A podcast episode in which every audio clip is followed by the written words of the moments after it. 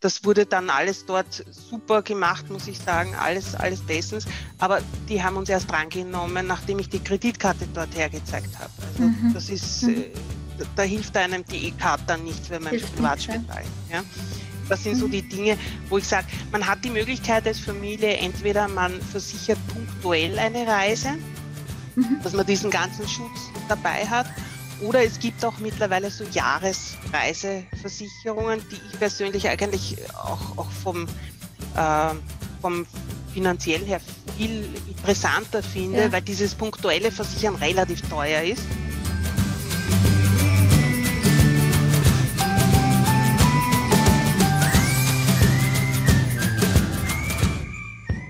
Hallo und herzlich willkommen bei einem neuen Elternweb to go Talk und Podcast.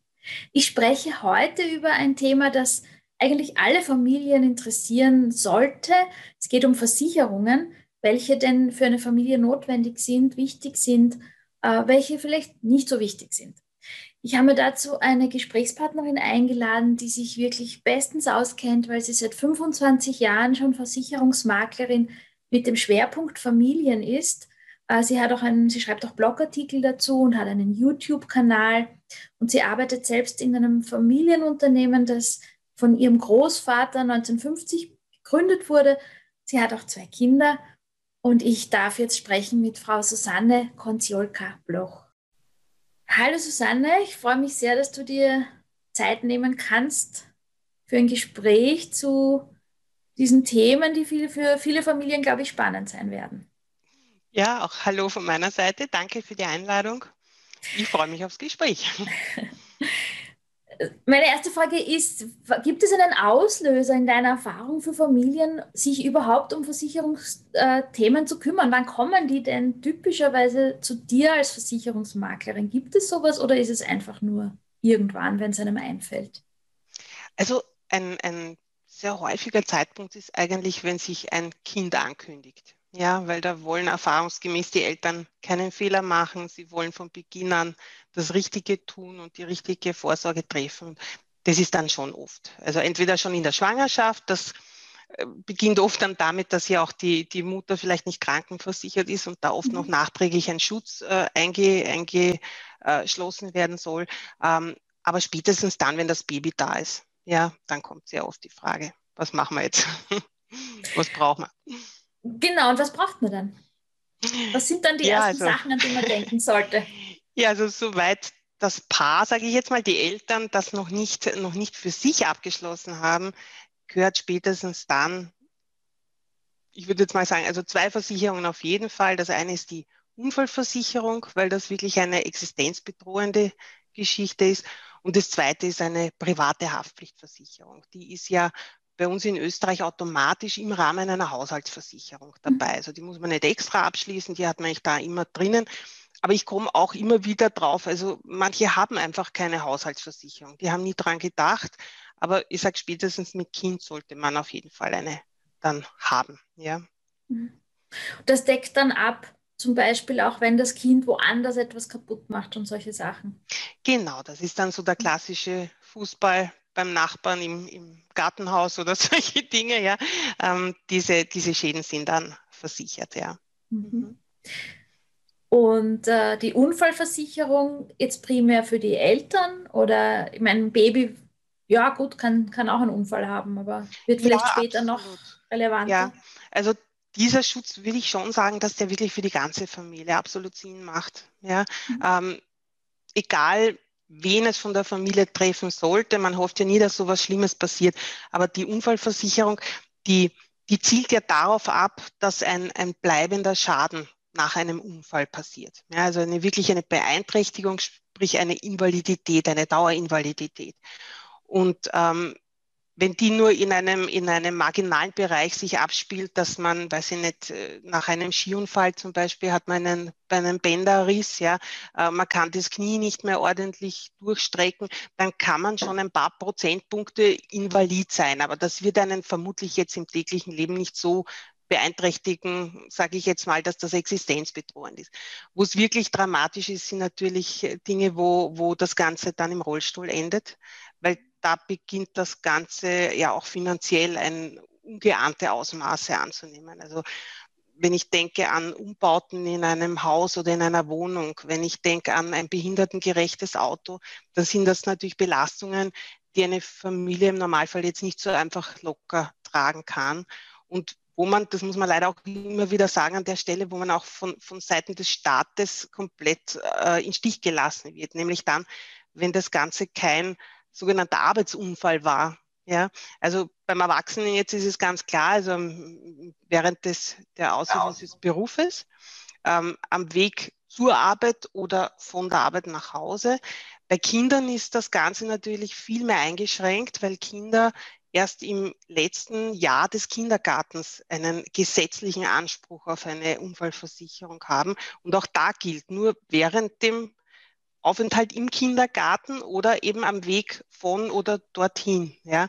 Und da ist es natürlich, das muss man sich immer vor Augen halten, wenn die Mama jetzt ihr Kind vom Kindergarten abholt und einen Zwischenstopp im Eissalon macht oder im, am Spielplatz, dann gilt dieser Weg schon als unterbrochen und damit ist der Versicherungsschutz, der, der, staatliche, weg.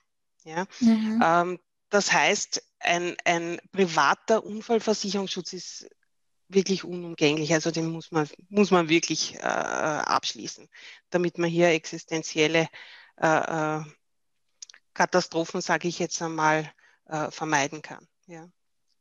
Solche Dinge wie, dass der, dass der Weg unterbrochen ist, wenn ich kurze Stopp, kurzen Stopp einlege beim Bäcker, wo, weil, wo kann ich das erfahren als Eltern? Lese ich da die Polizei von oben bis unten? Muss ich mich da in die Judikatur einlesen? Äh, oder... Ja, das ist in unserer Sozialversicherung so verankert. Also wo man das jetzt genau findet, ich muss jetzt ganz ehrlich sagen, da bin ich jetzt auch, das wird sich, wird man nachlesen können. Ja, die Frage hat jetzt aber eh nicht so wirklich abgezielt, aber dass man das ja eigentlich die, als Normalsterblicher vielleicht nicht unbedingt weiß, diese, diese und ähnliche Informationen. Ja, ja. Darum sage ich immer, bei einer privaten Unfallversicherung gibt es kein, äh, also die, die, die deckt ja immer 24 Stunden täglich äh, und das Ganze weltweit. Also selbst Urlaub ist und dort passiert etwas, hat man auch einen Versicherungsschutz. Das heißt, da gibt es nie diese bis daher und jetzt nicht mehr versichert, sondern die einzigen Ausschlüsse, die man hier eben berücksichtigen muss, ist, wenn man irgendwelche gefährlichen Sportarten ausübt oder so. Das mhm. ist, glaube ich, mhm. aber eh äh, selbst, äh, also irgendwie logisch, ja, dass man hier im Vorfeld natürlich mit der Versicherung Rücksprache halten muss, ob das versichert ist ob es einem das dann wert ist, eine eventuelle Mehrprämie in Kauf mhm. zu nehmen ja, und, und äh, das mit einzuschließen. Ähm, aber ansonsten gibt es da bei der privaten Unfallversicherung eben keine Einschränkungen in zeitlicher Hinsicht. Ja. Das heißt, das ist tatsächlich auch etwas, was einen ruhiger schlafen lässt, weil man äh, diese Absolut. Abgrenzungsthematik ja. gar nicht hat, dass man da rauskommt. Ja.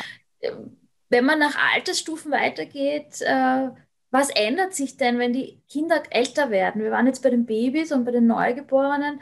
Ähm, wie oft hat es denn Sinn, sich überhaupt damit zu befassen, was, was verändert gehört in, der, in den Versicherungen einer Familie?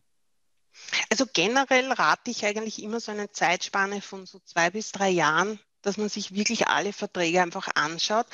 Jetzt vielleicht gar nicht unbedingt, dass man einen Zweijährigen anders versichert als einen Vierjährigen. Und das geht da vielleicht gar nicht so, sondern ähm, dass man einfach die, die, die äh, Verträge, die man hat, auf Aktualität überprüft, ob das, was da drinnen steht, eigentlich noch den, äh, dem entspricht. Also ich erlebe es immer wieder, dass man Hunde versichert hat, die es aber seit fünf Jahren gar nicht mehr gibt. Ja?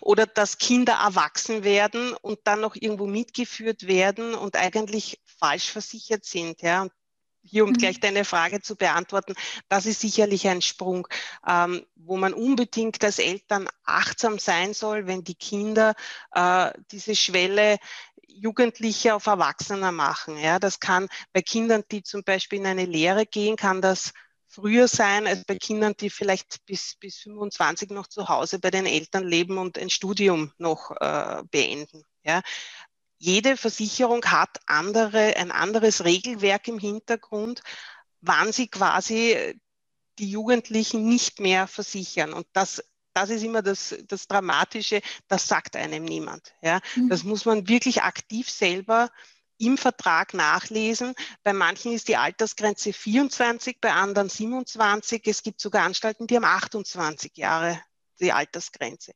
Und ähm, sehr oft oder fast immer ist auch die Grenze, ob sie selbst erhaltungsfähig sind, also ob sie so viel verdienen, dass sie quasi davon selbst leben können. Bei anderen steht wieder in den Bedingungen, wenn sie selbst schon was verdienen. Das würde bedeuten, mhm. dass auch ein Lehrling da schon reinfällt. Also das ist wirklich eine ganz, ganz eine heikle Sache. Ja, mhm. und, und eine Wissenschaft, genau. Also ich hatte das erst letztes Jahr, dass mir, dass ein Kunde zu mir gekommen ist, dessen Sohn äh, im im Zuge seines Zivildienstes ist dem etwas zugestoßen. Ja, er hat einen, einen Unfall mit dem Fahrrad verursacht. Das ist eigentlich der Klassiker, der eigentlich in der Haftpflichtversicherung ähm, versichert wäre. Äh, nur hier hatten wir diesen Alterssprung. Der, wenn der Kunde nicht Bescheid gibt, dass sein Kind da jetzt schon selber verdient oder ausgezogen ist oder wie gesagt diese altersmäßigen Sprung gemacht hat, dann ist es natürlich ja sehr schwierig, ja, weil hinterher kann man einfach nichts mehr ändern. Das ist immer, was ich sage. Lieber vorher reden und, und äh, vorbauen und sagen, es kann in den nächsten Monaten, wird soweit sein, dann kann man als Versicherungsbetreuer natürlich entsprechende Vorkehrungen treffen und das kalendieren. Ähm, wenn natürlich schon Schaden passiert ist, ich kann, das kann ich hinterher nicht mehr rückgängig machen. Mhm. Ja. Mhm.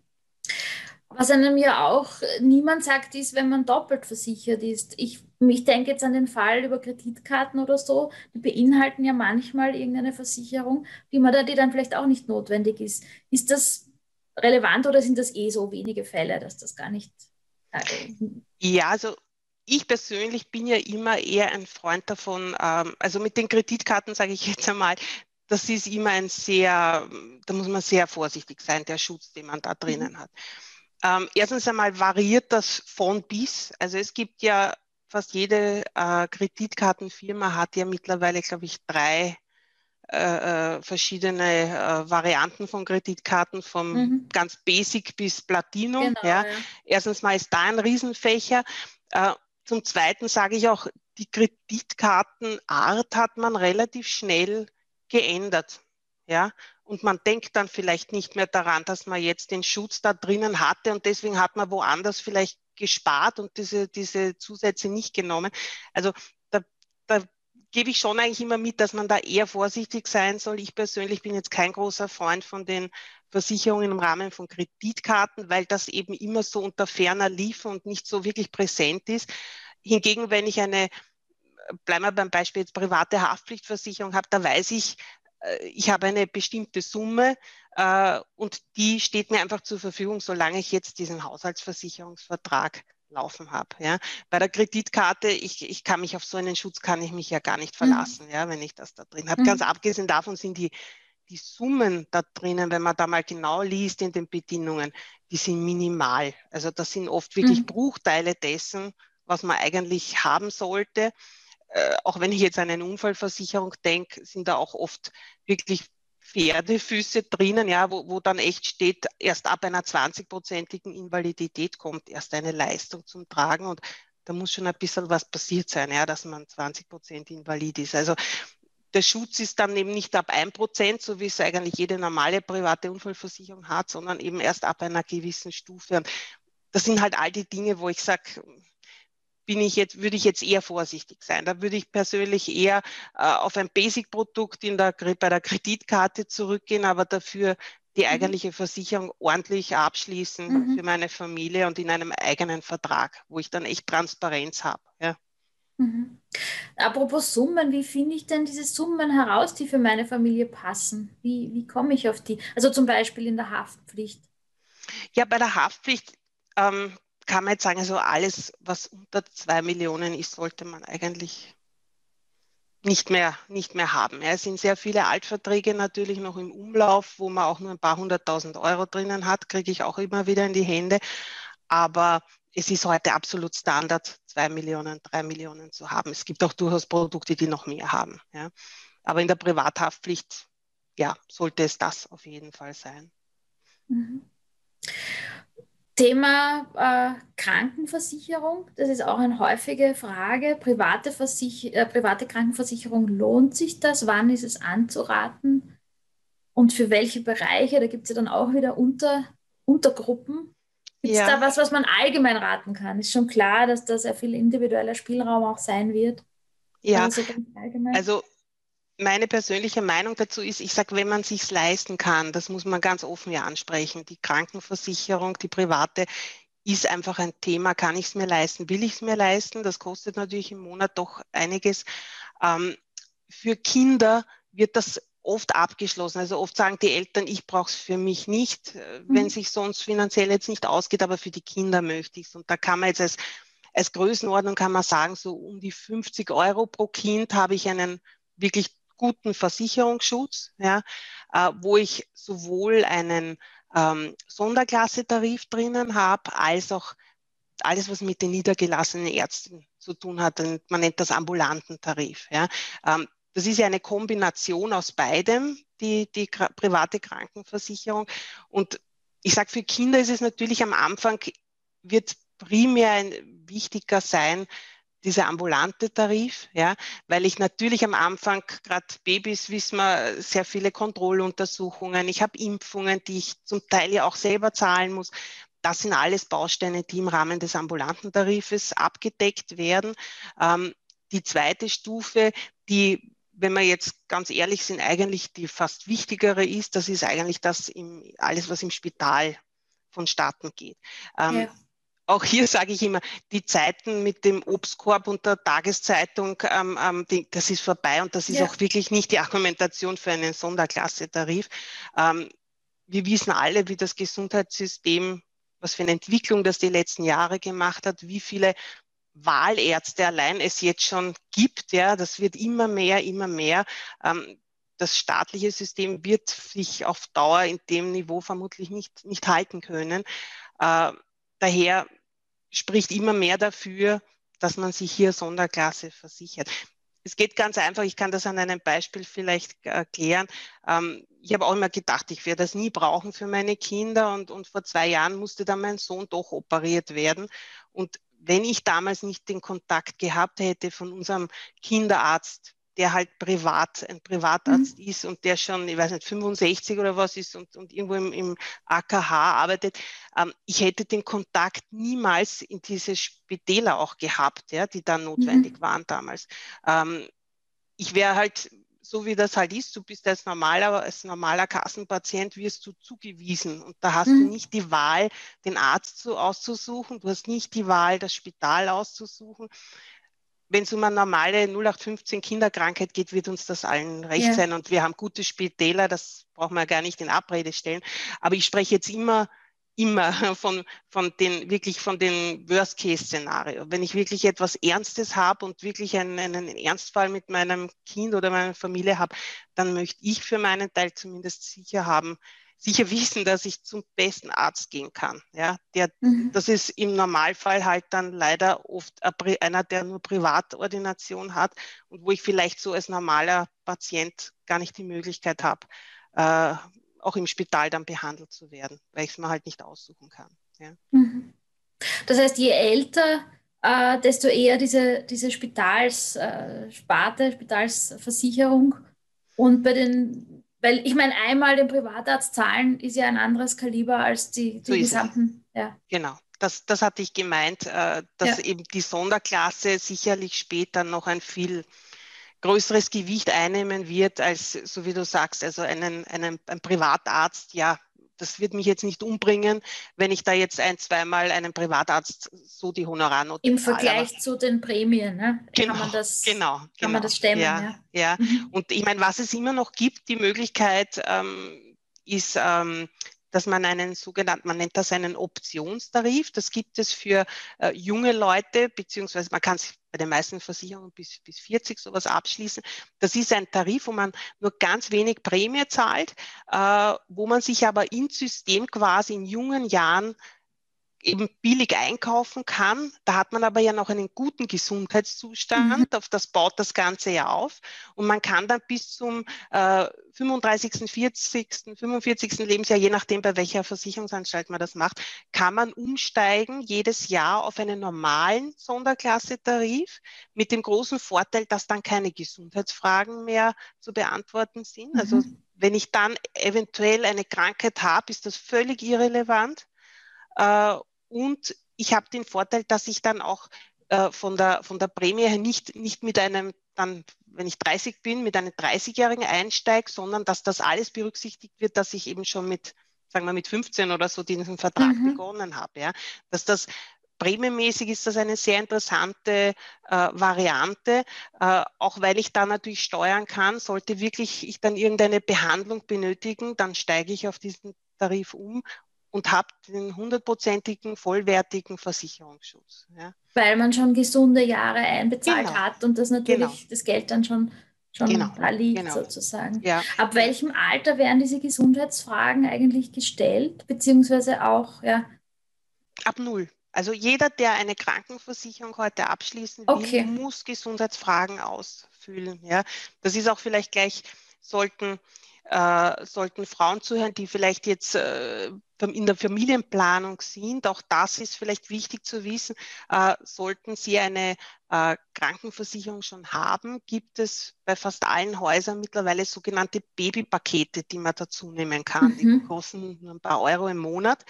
Damit haben Sie sichergestellt, dass das Baby, ähm, wenn es auf der Welt ist, aufgenommen wird als ganz gesundes Kind, ja, egal mhm. was wäre. Ich sage, ja, mhm. wir hoffen natürlich nie das Schlimme, aber es gibt nun mal auch Kinder, die krank auf die Welt mhm. kommen. Mhm. Und für die ist dann im Normalfall gar keine Möglichkeit mehr, einen Versicherungsschutz abzuschließen. Und daher ist das nur immer wieder mein Appell, wenn junge Frauen kommen, die eben schon eine Krankenversicherung abschließen wollen, dass man natürlich dieses Thema Familienplanung, ja, nein, ins Spiel bringt und ihnen dann einfach mit auf den Weg gibt, dann schließ für die Jahre, wo das jetzt ein Thema ist, für dich diese paar Euro mit ein. Ja. Dann hast du die Sicherheit, dass dein Kind auch auf jeden Fall genommen wird. Ja? Und das ist vielleicht an der Stelle auch ganz wichtig zu sagen, eine Krankenversicherung kann nicht mehr gekündigt werden von der Versicherungsanstalt. Ja? Okay. Weil das fragen auch viele, wenn ich da jetzt zu oft äh, ins Spital bin oder, oder zu viele Rechnungen einreiche kann nicht passieren. Das ist gesetzlich so verankert. Ja, das ist zum mhm. Glück ist das so. Ja, mhm. dass hier keine mhm. Kündigung erfolgen kann. Ich Wie lange jetzt immer, ja. Entschuldige, ne? ich ja. spreche immer von Einzelversicherungen, ja, im Bereich der Gruppenkrankenversicherung. Also wenn eine Firma sowas anbietet für ihre Mitarbeiter, da gibt es gesetzlich ein paar andere Bestimmungen dahinter. Aber wenn jemand das einzeln für sich, für seine Familie abschließt, mhm. das, was ich jetzt gesagt habe. Ja. Und wie lange ist eigentlich der Zeitraum vom Abschluss der Versicherung, bis ich das erste Mal krank werden darf, sozusagen? Also Leistung, mhm. dass die Leistung geleistet wird? Ja, also es gibt ja diese, genau was du ansprichst, das sind diese sogenannten Wartefristen, ja, die wurden mittlerweile eigentlich von, soweit ich weiß, allen Anbietern am Markt äh, gecancelt mittlerweile. Ja. Also früher war es so, da hat man immer drei Monate Wartefrist gehabt. Ähm, ich müsste jetzt nachdenken, ich glaube, ein oder zwei haben es noch in ihrem, wenn ich nichts Falsches sage, ja, aber der Großteil hat es eigentlich gecancelt. Das heißt, wenn ich das heute abschließe, äh, theoretisch ja, kann ich dann, kann ich dann äh, auch ganz kurzfristig eine, eine Leistung in Anspruch nehmen. Natürlich darf es nicht sein, was davor schon geplant war. Das, ja. das ist, ist, glaube ich, eh selbstverständlich. Ja. Aber es kann natürlich immer ja was Plötzliches kommen, ja, und das ist selbstverständlich dann abgedeckt. Mhm. Was eine Wartefrist immer hat, ist natürlich Schwangerschaft, ja, weil das ist natürlich der Wollte Klassiker, ich fragen. den man planen könnte sonst, ja. ja. Ähm, wie schon gesagt, also es gibt jetzt, es gibt jetzt auch mittlerweile Anbieter am Markt, die sieben Monate Wartefrist in der Schwangerschaft haben. Ähm, hier kann man natürlich, hier kann man natürlich dann schon vielleicht das noch, wenn man, wenn man weiß, man ist schwanger, das noch, wenn man sehr schnell ist, dann doch abschließen. Aber ich sage mal, so eine Bauchreaktion würde ich mir, würde ich mir jetzt nicht unbedingt geben. Ich würde, ich würde eher schauen, dass ich den Schutz. Genau, und da wären ja dann genau gerade die, die Frühgeborenen nicht wieder drin. Ne? Das geht sich dann genau nicht mehr aus. So ist es, genau. Wenn ich Komplikationen habe in ja, dieser Richtung. Das ist richtig, mhm. ja. Mhm. ja.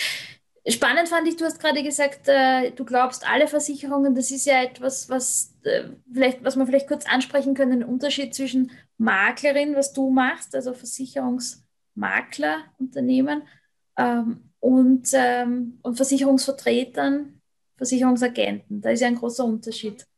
Ja. Den nicht alle kennen, vielleicht ist es auch wichtig, einmal zu erläutern. Ja. Absolut, ja. Also um es kurz zusammenzufassen, ein, ein Versicherungsmakler ist immer ähm, quasi der, der, wenn ich so sagen darf, der Bundesgenosse des Kunden. Ja? der ist mit der Versicherung selber in keiner Weise verbunden. Ja? Ähm, wir sind als Makler dazu verpflichtet, dem Kunden den bestmöglichen Rat zu geben und die bestmöglichen äh, Produkte anzubieten, die für seinen individuellen Bedarf notwendig sind. Ein ich sage jetzt mal, ein angestellter Außendienstmitarbeiter, der eben bei einer Versicherungsanstalt arbeitet, kann logischerweise nur das anbieten, was sein Haus hergibt. Ja.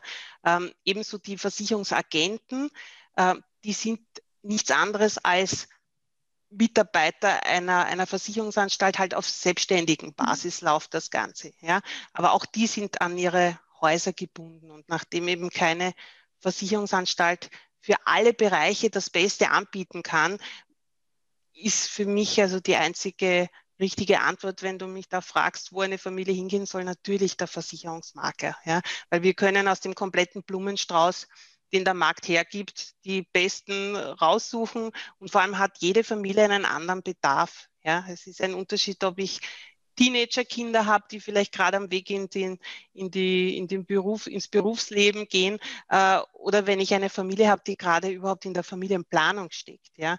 Das sind mhm. unterschiedliche Be Bedürfnisse im Hintergrund und ähm, ja, daher mhm. auch unterschiedliche Produkte erforderlich. Mhm. Das ist wichtig zu wissen auch, ja. Hast du, gibt es eine Versicherung, die du für deine Familie bewusst nicht abgeschlossen hast oder nicht mehr hast? Die ich nicht mehr habe. Ähm,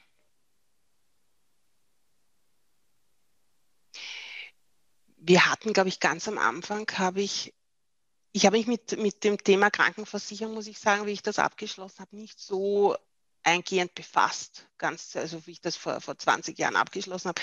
Und da hatte ich eine Taggeldversicherung inkludiert, äh, die habe ich dann rausgeschmissen. Also das ist für mich eine absolut sinnlose äh, Art der, der Versicherung.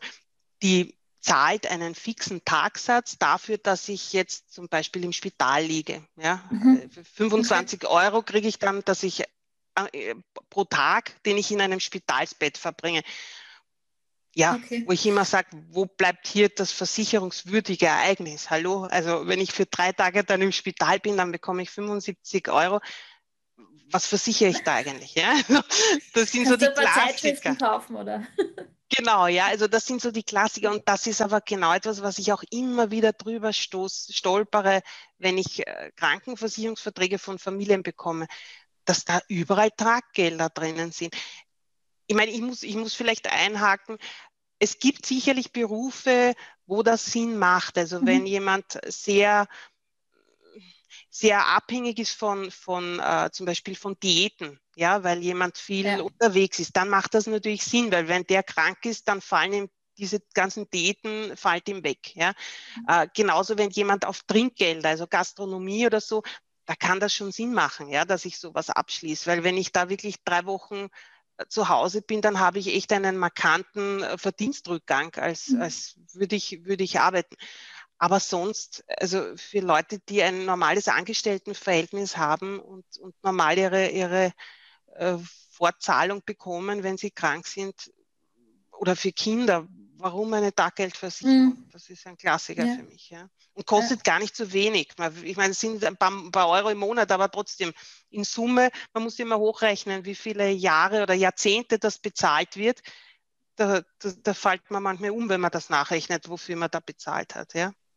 Also. Mhm. mhm. Ja, wie du sagst, sehr individuell. Äh, und es gibt dann doch wieder Personen, für die es spannend wäre, aber man muss halt wissen, man muss den Überblick haben. Ja. ja.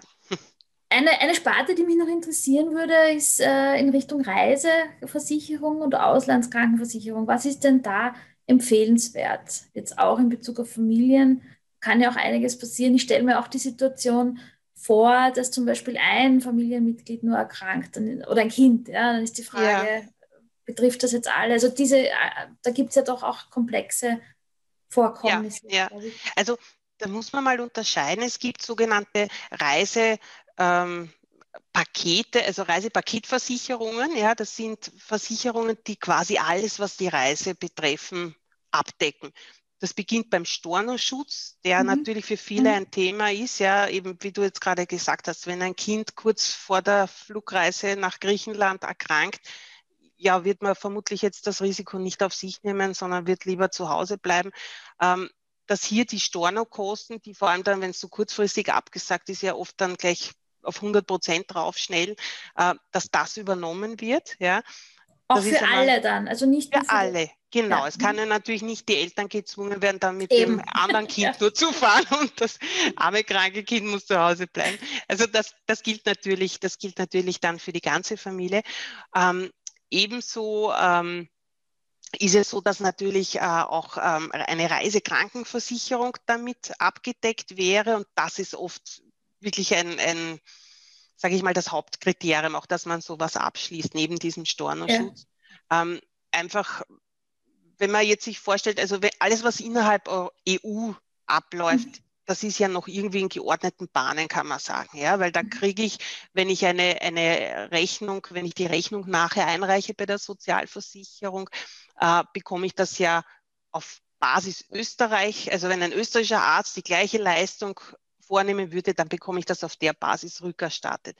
Ähm, wo wir immer wieder ganz grobe Ausreißer haben, ist natürlich alles, was mit USA zu tun hat. Mhm. Ja. Äh, auch hier habe ich schon Fälle abgewickelt, wo ja, die Leute werden dann geschickt in die Privatklinik. Vor Ort weiß man mhm. dann oft auch gar nicht so wirklich den Unterschied.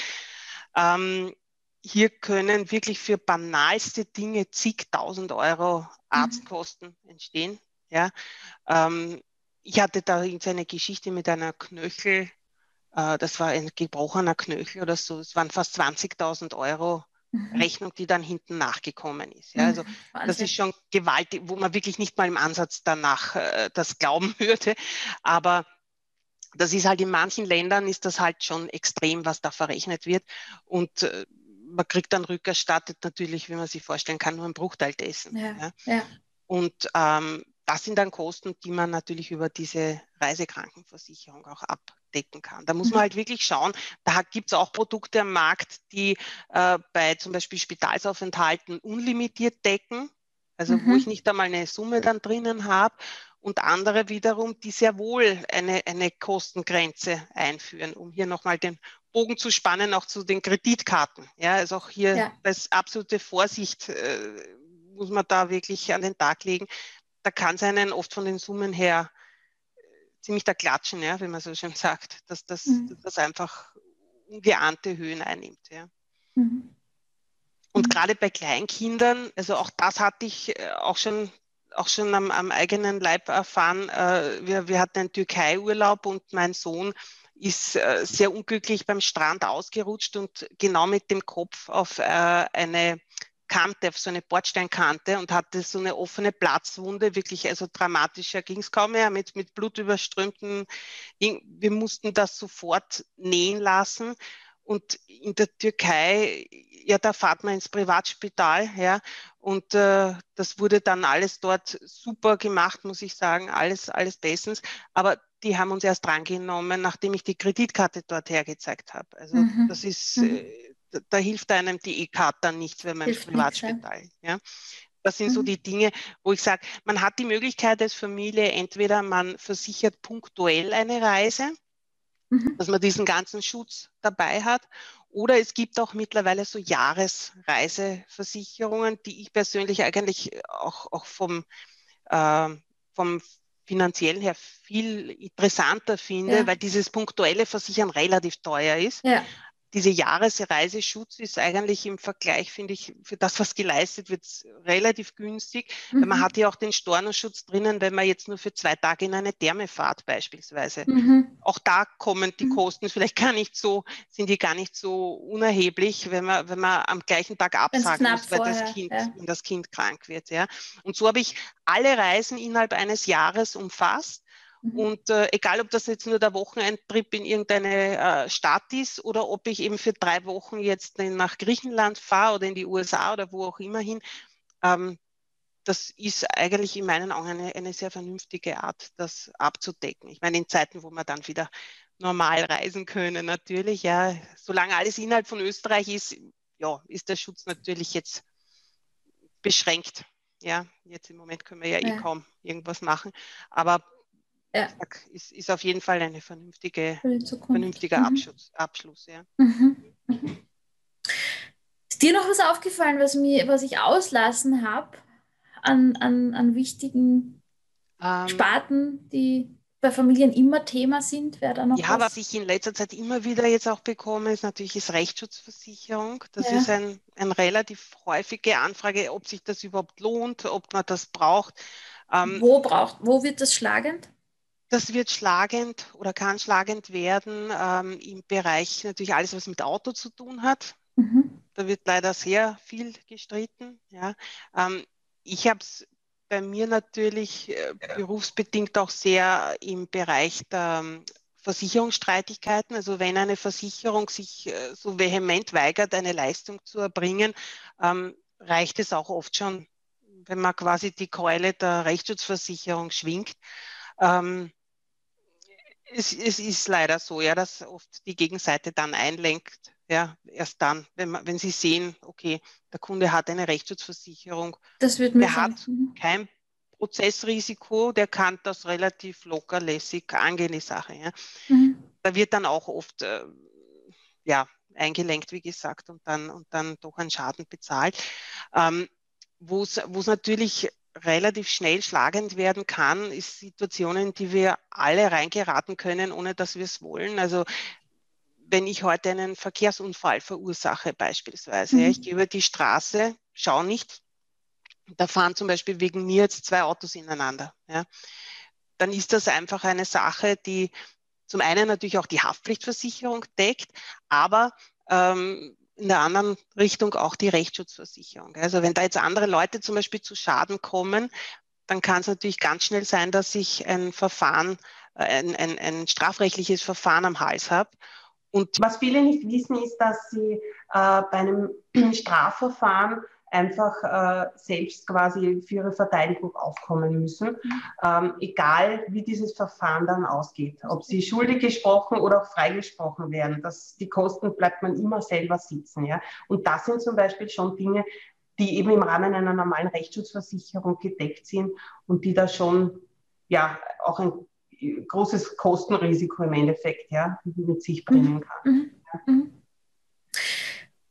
Das heißt, zusammenfassend, was, was, was rätst du den Eltern, die jetzt hier zugehört haben, als erstes zu machen? Mal die Mappe, den Ordner, den es hoffentlich gibt, mit Versicherungspolizen hervorzuholen oder Ordnung reinzubringen? Oder was, was wäre so das, der erste Schritt, um, um da sich wieder mal drum zu kümmern?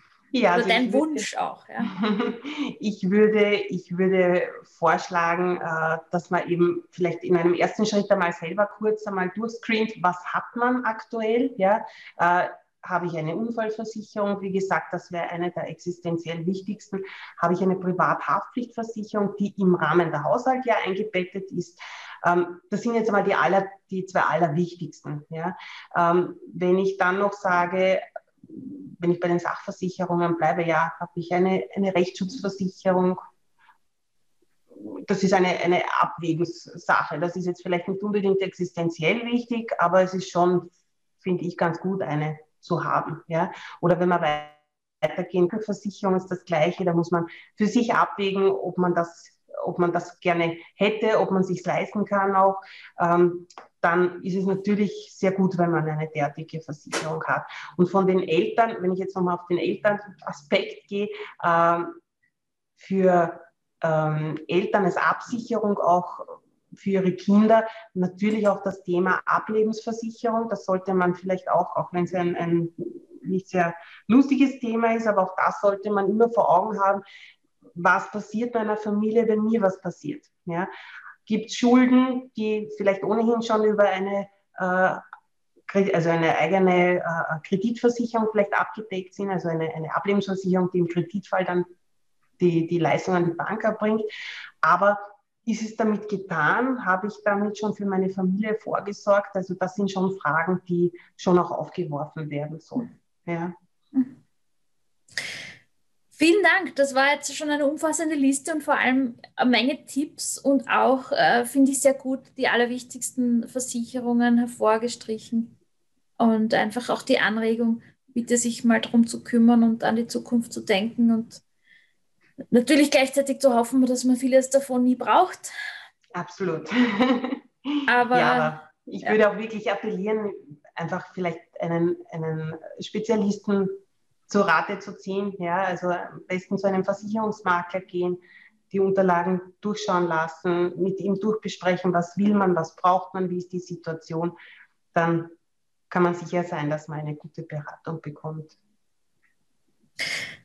Dann herzlichen Dank für deine Zeit, für all die Informationen. Gerne. Und äh, alles Gute fürs Weiterarbeiten in diesem für Familien so wichtigen Bereich und in deinem eigenen Familienunternehmen. Das ist ja auch spannend. Dankeschön. Gerne. Danke.